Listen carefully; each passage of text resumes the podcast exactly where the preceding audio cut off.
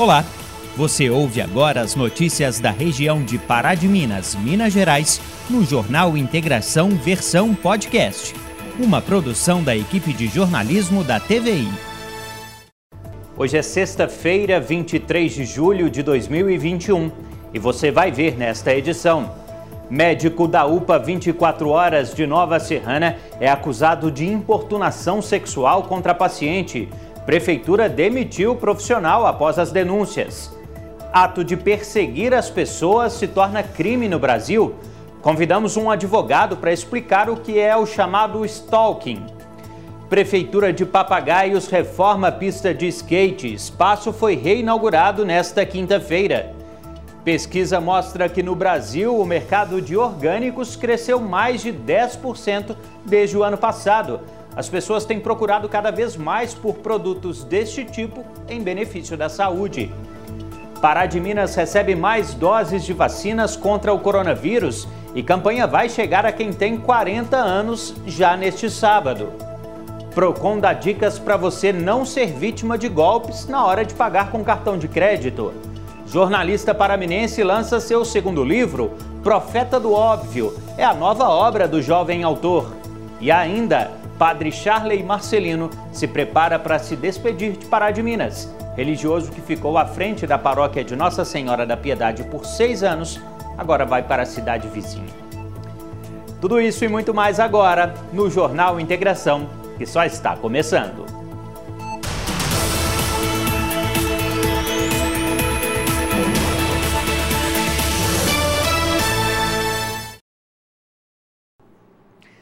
Boa noite.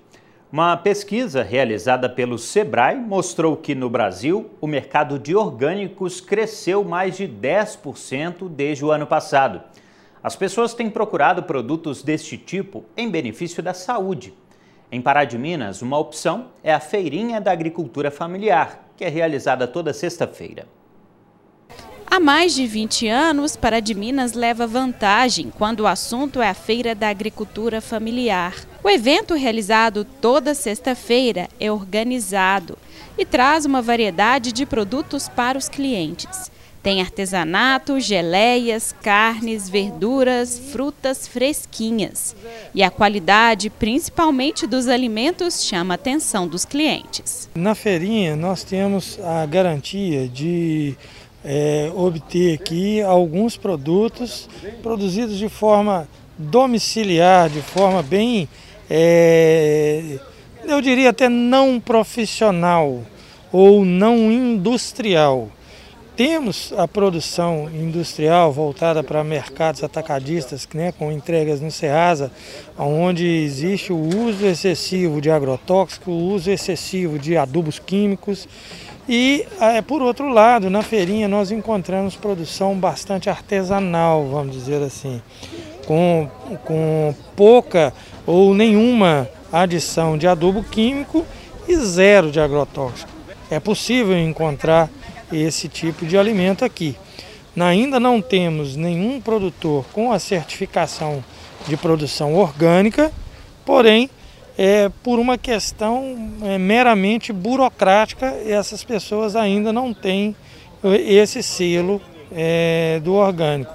Mas a produção é toda que nos garante um alimento de qualidade. Os dados apontam que as escolhas dos clientes visam uma melhor qualidade de vida.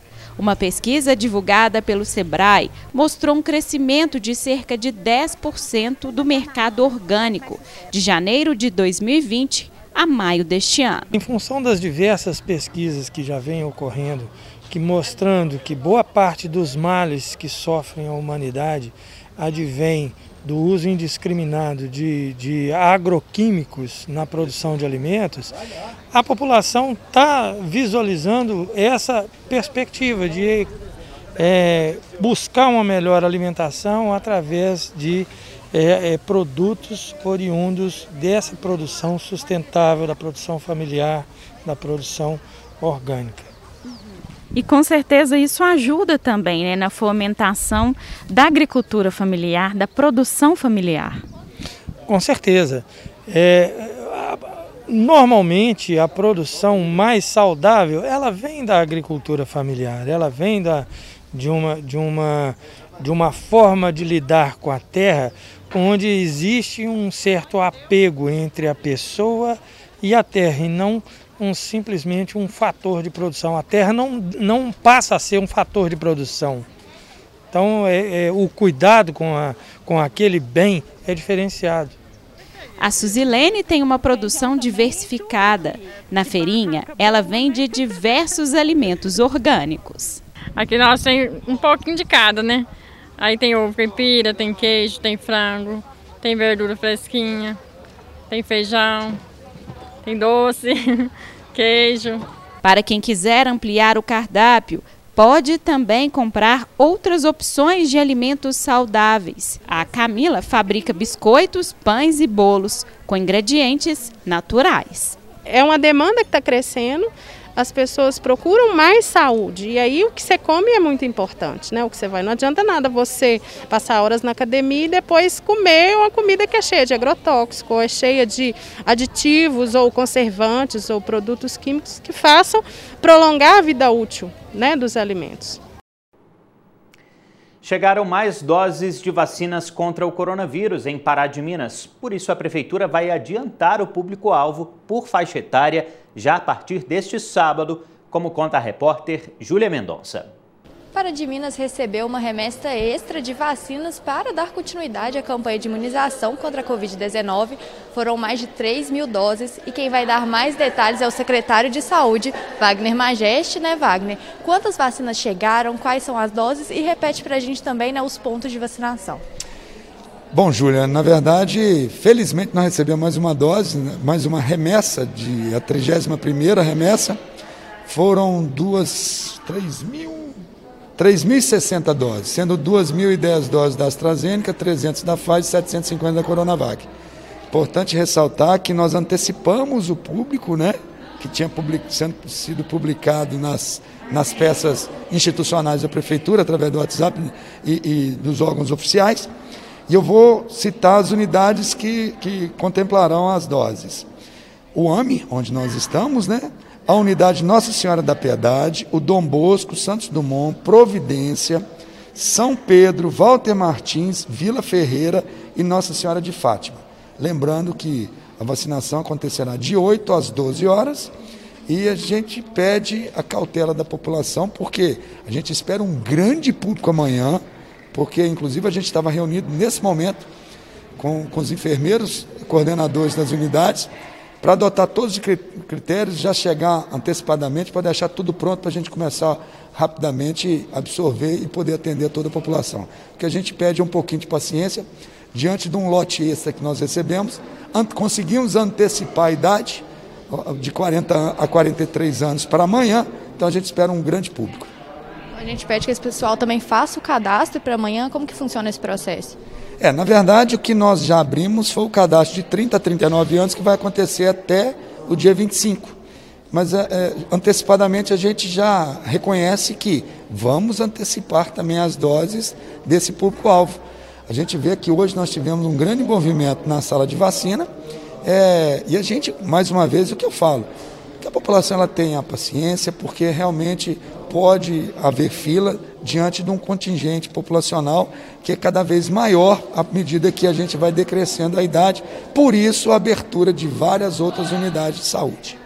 Muito obrigada, Wagner. Fiquem atentos, as unidades de saúde não deixem de garantir a sua imunização, que foi até prorrogada aqui neste fim de semana. Voltamos ao estúdio. Chegou o momento de atualizarmos os números da pandemia em Pará de Minas. A Maria Eduarda Gomes está aqui com a gente com os dados divulgados hoje pela Prefeitura e pelo hospital. Mais um dia sem mortes contabilizadas aqui na cidade. Maria Eduarda, boa noite. Boa noite, Felipe. Boa noite para você aí de casa. Agora a gente faz as atualizações dos números de coronavírus aqui na cidade. E segundo a Prefeitura de Pará de Minas, Nessas últimas 24 horas foram registrados 14 novos casos de coronavírus aqui na cidade. Assim, são 5.820 exames positivos aqui em Pará de Minas. Desse número, 5.486 casos se recuperaram, 60 pessoas recebem acompanhamento em casa e 8 estão internadas. Desde o início da pandemia, a cidade atingiu a marca de 266 óbitos pela doença. E agora, pessoal, a gente segue fazendo atualização, mas falando do Hospital Nossa Senhora da Conceição.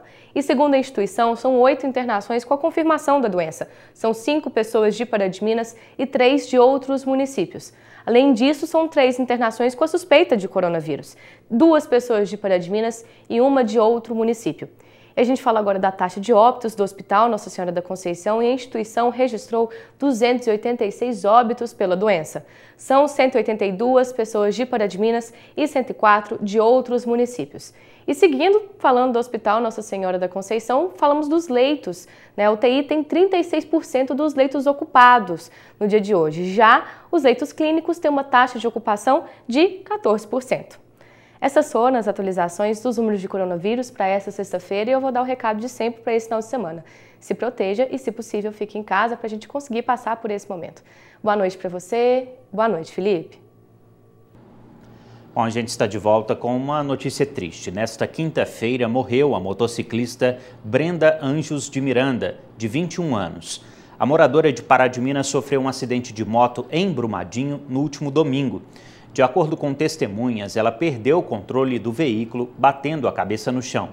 Brenda estava hospitalizada e na quarta-feira a família já tinha sido informada de sua morte cerebral. Os familiares doaram todos os órgãos da garota. Três pessoas foram presas por tráfico de drogas durante a Operação Guardião do Cercado, nas cidades de atuação do 60 Batalhão, que tem sede em Nova Serrana. Na quinta-feira, a Operação Guardião do Cercado foi realizada para a prevenção a homicídios e repressão ao tráfico de drogas. Na cidade de Araújos, um homem de 27 anos e uma mulher de 23 foram presos no bairro Geraldo Firmino. A Polícia Militar recebeu informações através de uma denúncia que o casal realizava tráfico de drogas na região. Com eles foram apreendidos o valor de R$ 1.240 em dinheiro e maconha. Eles foram encaminhados à delegacia de Nova Serrana. Em Pitangui, um jovem de 20 anos também foi preso com a ajuda de uma denúncia. O jovem foi encontrado no bairro Santa Luzia com cocaína e maconha. Ele foi encaminhado à delegacia de Nova Serrana. A operação Guardião do Cercado foi realizada nas cidades de atuação do 60 Batalhão, com sede em Nova Serrana. Nesta quinta-feira, a Polícia Militar apreendeu três buchas de maconha, quatro comprimidos de êxtase, uma pistola e três munições no bairro Padre Libério, em Pará de Minas. Durante a operação, um homem de 24 anos foi preso. Após denúncias de que o suspeito estaria vendendo drogas para a quadrilha de um infrator que está preso em Belo Horizonte, os militares compareceram ao endereço. O suspeito ainda tentou fugir, mas foi contido e levado à delegacia de polícia. Em Nova Serrana, um caso de importunação sexual que teria sido cometida por um médico da UPA 24 Horas deu o que falar na cidade nesta quinta-feira. O nosso parceiro Wagner Henrique traz as informações. A Polícia Civil instaurou uma investigação para apurar uma denúncia de importunação sexual envolvendo um médico de 54 anos na Policlínica Municipal. O caso envolveu uma jovem trans de 24 anos, que afirmou à polícia que foi oportunada pelo suspeito durante um atendimento na unidade de saúde. A Polícia Militar foi acionada para comparecer no bairro Morada do Sol, onde a vítima, de 24 anos, relatou que durante durante um atendimento médico, o, o médico de 54 anos teria praticado é, um ato de importunação sexual contra a vítima. A Polícia Militar compareceu ao, ao, ao local dos fatos, colheu o relato é, das partes e encaminhou as partes para a Delegacia de Polícia Civil de Nova Serrana para providências decorrentes. A paciente e o médico foram encaminhados para a delegacia, ouvidos e liberados. Através de nota, a Prefeitura de Nova Serrana informou que o profissional contratado pelo município foi demitido e a vítima tem recebido o apoio necessário. Disse ainda que é inadmissível a violência em todas as formas e que investe investe na orientação e combate à violência de gênero na cidade. Por fim, a prefeitura informou que o profissional contratado envolvido nos fatos foi demitido imediatamente. A vítima foi amparada e tem recebido todo o apoio necessário. Você já ouviu o termo stalkear? É uma palavra muito comum para quem gosta de usar a internet. O significado é perseguição. Uma lei foi criada no Brasil e agora classifica a prática como crime. A repórter Isabela Bani vai trazer os detalhes sobre o assunto agora. Sim, Felipe, é verdade. E olha só, com o uso né, do, das redes sociais, intensificadas principalmente nesse período de pandemia, a gente vê sim o número em relação a pessoas né, que sofrem o stalking crescer ainda mais. E agora quem vai falar para a gente sobre a lei, sobre as novidades sobre esse assunto é o advogado, né, Francisco Vilas Boas. Francisco, muito obrigada, né, por ter aceitado o nosso convite, primeiramente. E Francisco, explica para a gente, né, primeiro o que, que é considerado o stalking e como que é a lei também em relação a isso. Olá, Isabela, tudo bem? É, em verdade, o crime de perseguição ele foi introduzido no direito brasileiro em abril desse ano. E existem três formas de se cometer o crime de perseguição, também conhecido como stalking ou cyberstalking. Na primeira possibilidade, o agente, por qualquer meio, ele persegue a vítima ameaçando a sua integridade física ou psicológica. Na segunda possibilidade, o agente persegue a vítima por qualquer meio e de forma reiterada, restringindo a sua liberdade de locomoção. E uma terceira possibilidade de se praticar esse crime é quando o agente invade a esfera da liberdade ou privacidade da vítima. E tem a diferença, então, né, do stalking com o hacker? Sim, a conduta do stalker é aquela tipificada no artigo 147-A do Código Penal, do agente que é o perseguidor. Já o hater é aquele que pratica a conduta do ódio, que profere ofensas em redes sociais, é, pelo Facebook, Instagram ou Twitter. O hater normalmente ele responde pelo crime de injúria, pelo crime de ameaça, pelo crime de difamação ou mesmo a injúria racial. Uhum. Muitas vezes, né, as vítimas que sofrem essa perseguição, elas se sentem aí receosas de fazer a denúncia, sentem medo, mas é preciso, né, é, procurar aí a polícia para denunciar, né, Francisco? Essa pergunta é muito boa, Isabela, pelo seguinte: existem alguns crimes nos quais a autoridade pode tomar providência, mesmo que a vítima não manifeste interesse, como no caso do roubo ou no caso do tráfico. Já no crime de perseguição, na conduta do stalker, a autoridade só pode tomar providência se a vítima manifestar esse interesse. Nós chamamos isso no direito de representação. Bom, a gente sabe, né, que hoje assim, quase todos nós, né, quase todo mundo usa as redes sociais. Então, para não ser vítima de um tipo de crime como esse, é necessário alguns cuidados também, né? Claro, alguns cuidados são importantes. Se a pessoa ela não quer que algum dado pessoal, ela não quer que alguma informação específica seja stalkeada, ela tem que evitar de publicar essa informação, por exemplo, numa rede social como Instagram, como Twitter ou Facebook. Bom, Francisco, e tem, por exemplo, um perfil de vítima que é mais atacado? Ótima pergunta também.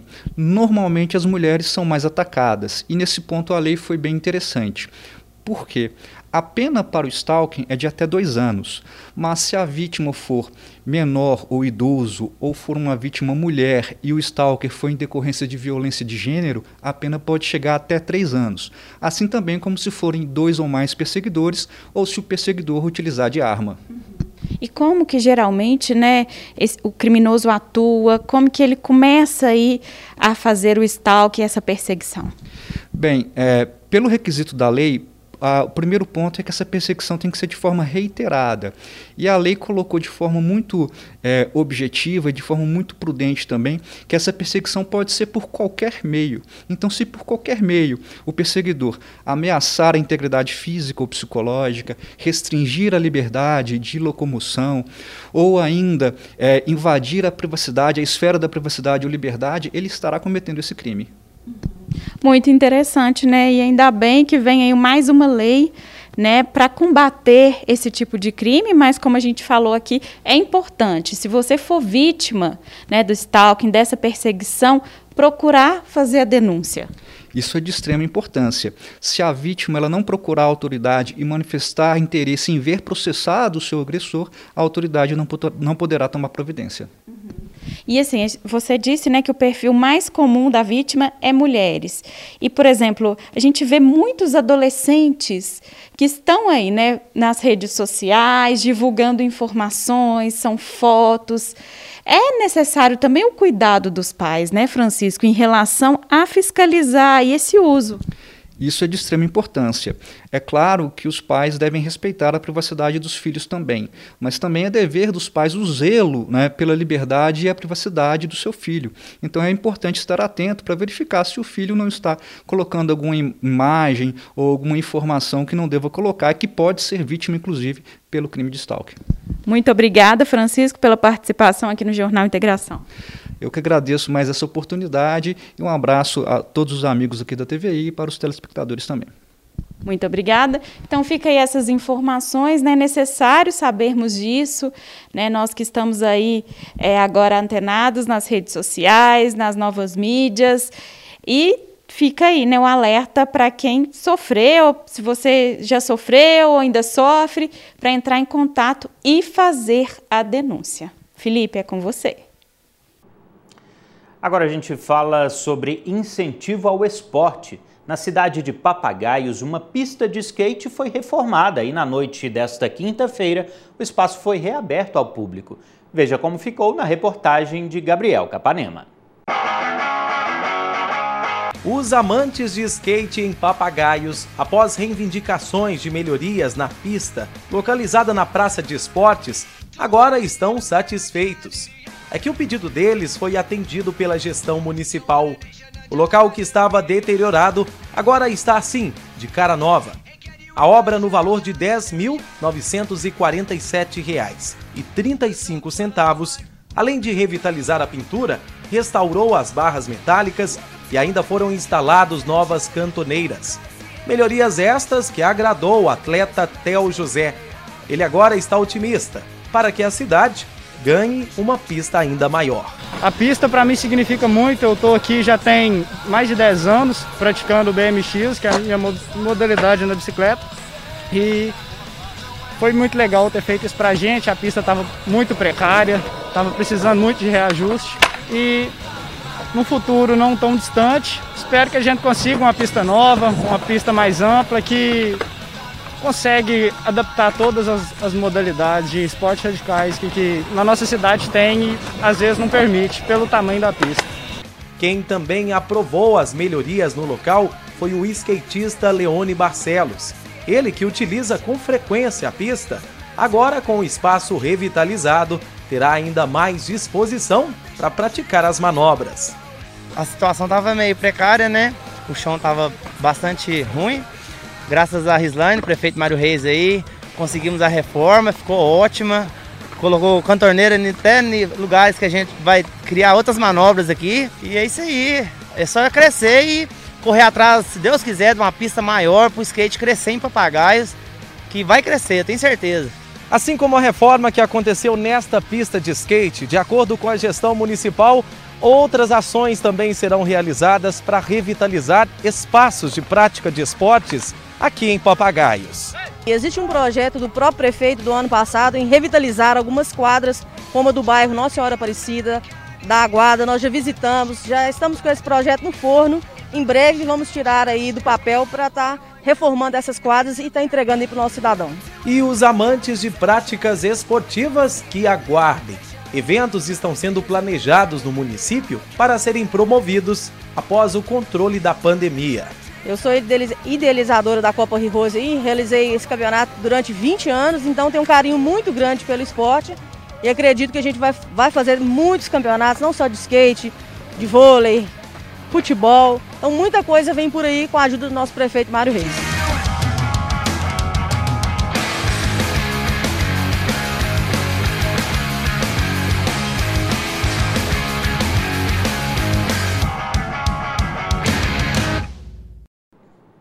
Padre Charley, da paróquia de Nossa Senhora da Piedade, também está de mudança.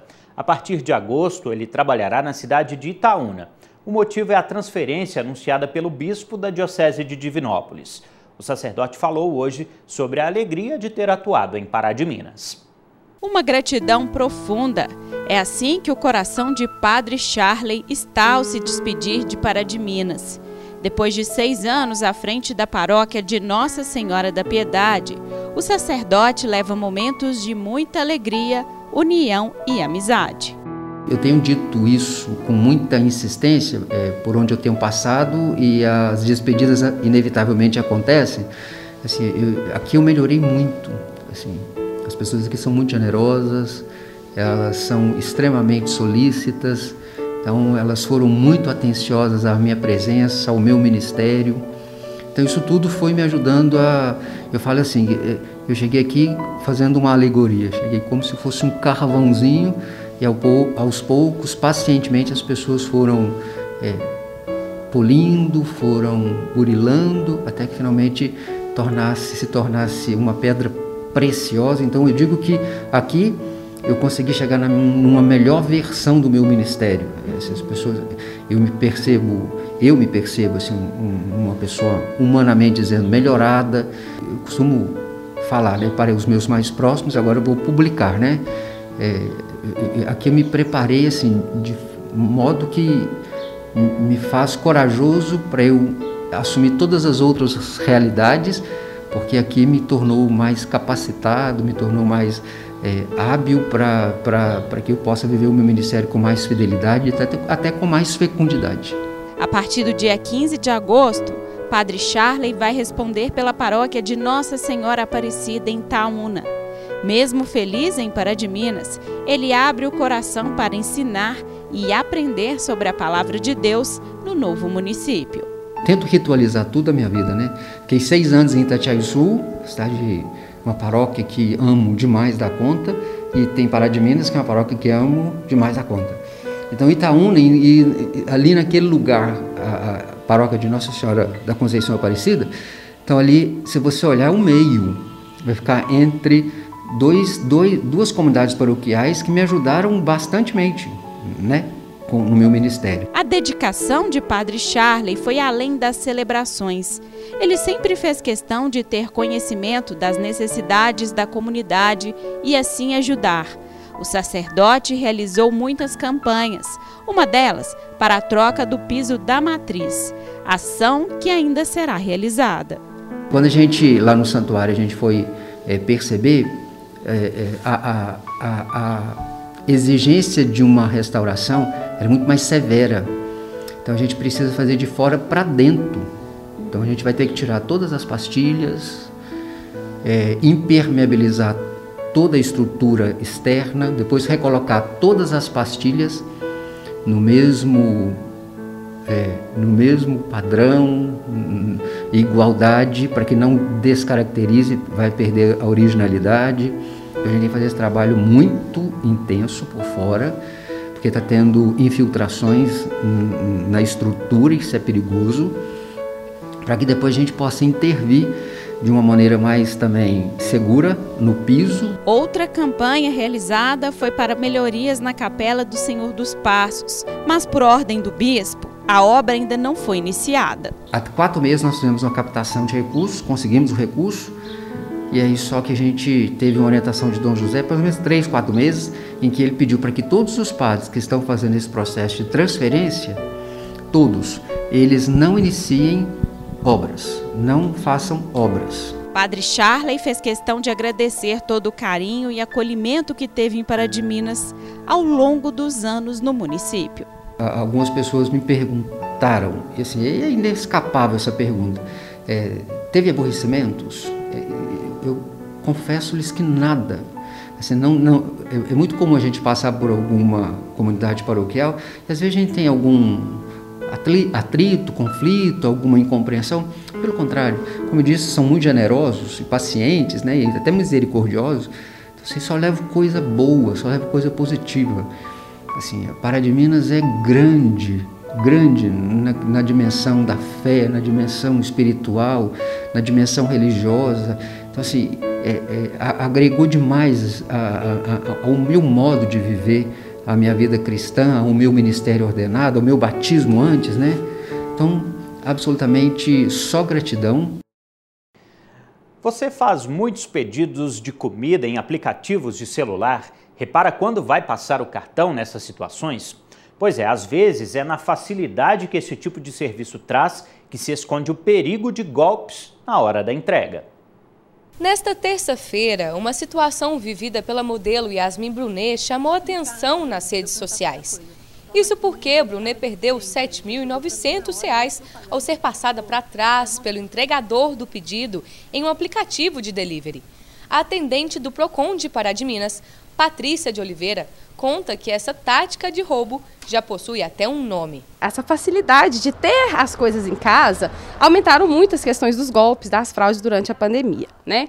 É, a gente tem um caso recente que viralizou né, de uma modelo famosa que ela fez um pedido né, por um aplicativo de entrega e durante esse pedido ela fez o, ela foi efetuar o pagamento e a maquininha não dava, ela não tinha valores, a maquininha estava zerada.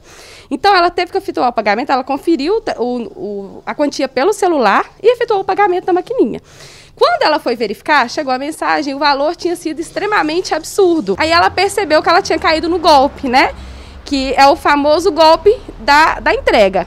Patrícia explica como identificar situações que possam levar a possíveis golpes na hora da entrega. Eles próprios têm as informações do aplicativo e de acordo com aquelas informações, eles ligam para as pessoas. Aí eles já ligam, né? Aqui você tem uma entrega, o, o motoboy sofreu um acidente, nós vamos mandar um outro motoboy e você efetua o pagamento que a gente vai estornar aquele feito no aplicativo, né? Ou também acontece de chegar e falar, olha, você fez a compra pelo aplicativo, só que a compra deu errado, então a gente vai estornar lá e você faz o pagamento aqui, né? Ele já tem todas aquelas informações. É, o que, que a gente orienta, né? Você fez uma compra para o aplicativo, dê preferência para o pagamento no aplicativo. As taxas do aplicativo já constam no aplicativo previamente. Então não existe uma coisa, ah, teve uma taxa extra de entrega, teve um outro valor do lanche. Não, não existe isso. A atenção deve ser redobrada com ligações feitas informando problemas na entrega, além de sempre conferir o valor nas maquininhas de cartão te ligaram, aconteceu alguma coisa, a primeira coisa que você deve fazer é ligar nos canais oficiais do restaurante ou de, do lugar que você comprou. Né? Houve realmente algum erro? Não, não houve algum erro? Então você percebe que aquilo ali é uma fraude, é um golpe. Confere o valor da maquininha, né? Se está ok. Né? No caso da, da, da modelo, a maquininha estava zerada. Ela conferiu pelo telefone, mas na verdade ela passou o cartão na maquininha. Mas se apesar de seguir essas dicas você cair em um golpe, existem medidas que auxiliam nesse transtorno. Então, a questão, quando você digita uma senha, é como se você concordasse com aquela compra, né? É como se tivesse assinado um contrato. Então, quando você digita a senha, né? Pronto, digitei, verifiquei que é um golpe. A primeira coisa é você ligar na sua operadora de cartão e contestar aquela compra. Vou ligar, vou fazer a contestação daquela compra para tentar ver se você consegue diretamente reembolsar. Você já liga, já faz a contestação. Se for durante o dia, já vá direto a uma delegacia mais próxima, registra uma ocorrência. Ou se for à noite, no outro dia, né, logo cedo, vai à delegacia e registra a ocorrência. Entre em contato com o aplicativo também, informe o ocorrido, né, porque o aplicativo ele vai ter o controle de quem era aquele entregador na hora, para saber como que aquelas informações saíram. A poesia nasce do olhar do poeta. Foi assim, abraçando novamente a arte da escrita, que o jornalista paraminense Velber Viana lançou seu segundo livro. Profeta do Óbvio é a nova obra do jovem autor. Mergulhando no universo da poesia e seus encantos, o jornalista paraminense Velber Viana publicou um novo livro. As páginas de Profeta do Óbvio são marcadas por versos que transitam entre a boemia e, claro, o amor. Bom, vamos falar de Profeta do Óbvio, Está lançado o livro. O livro está lançado, um livro de poesias, poesias variadas. São poemas que tratam dos mais diversos temas. Vida boêmia traz debates sociais, pincela o discurso político, fala sobre o cotidiano, porque eu sou da opinião que a poesia nasce no olhar do poeta, e fala sobre amor também, que é inevitável, né? A poesia eu acho que é um dos melhores solos para plantar amor. O Profeta do Óbvio já é o segundo livro lançado por Velber. O escritor e jornalista mostra como foi a construção da obra. Uma satisfação imensa de lançar mais um livro, é o meu segundo, o primeiro é o Tango da Inspiração e Outros Poemas, mas esse livro é, é, é o filho dileto. É, são os meus melhores escritos até agora, né? Tem poemas de diversos anos aqui, diversos momentos da minha vida. É um livro que está muito bem ilustrado por uma divinopolitana, que é a Julie. Muito lindo por parte das ilustrações. A capa quem fez foi a minha namorada, a Marina Alves. O texto de contracapa é de um jornalista acadêmico da Academia Araxaense de Letras, o Luiz Humberto França. A orelha do livro, lindíssima também, um texto muito bonito, do César Campos, meu amigo e irmão de Araxá, um repórter de primeira linha também, um jornalista exemplar. E o livro tá tão lindo que me orgulha. A arte é um espaço de reflexão e força, ideais que permanecem presentes na escrita de Velber. E é isso, quem escreve não pode deixar de fazê-lo o escritor tem obrigação, principalmente em momentos intempestivos, de falar. O escritor não pode se omitir. E a arte é um espaço cedido que muitas vezes os debates, as reuniões, os encontros não cedem. A arte é um espaço muito propenso para dizer o que precisa ser dito, para falar o que precisa ser falado. E creio que através dos meus poemas eu promovo reflexões, eu digo o que eu imagino que precisa ser dito. Profeta do Óbvio está publicado com poesias variadas e espero que agrade o leitor. Bom, gente, esse foi o Jornal Integração desta sexta-feira. Outras notícias, você sabe, confere amanhã ao meio-dia e meia no Informativo TVI ou a qualquer momento nas nossas redes sociais. Então, para você, um excelente final de semana, uma boa noite, um abraço e a gente se vê. Você ouviu o Jornal Integração versão podcast. Acompanhe nosso conteúdo também pela TV, YouTube ou Instagram.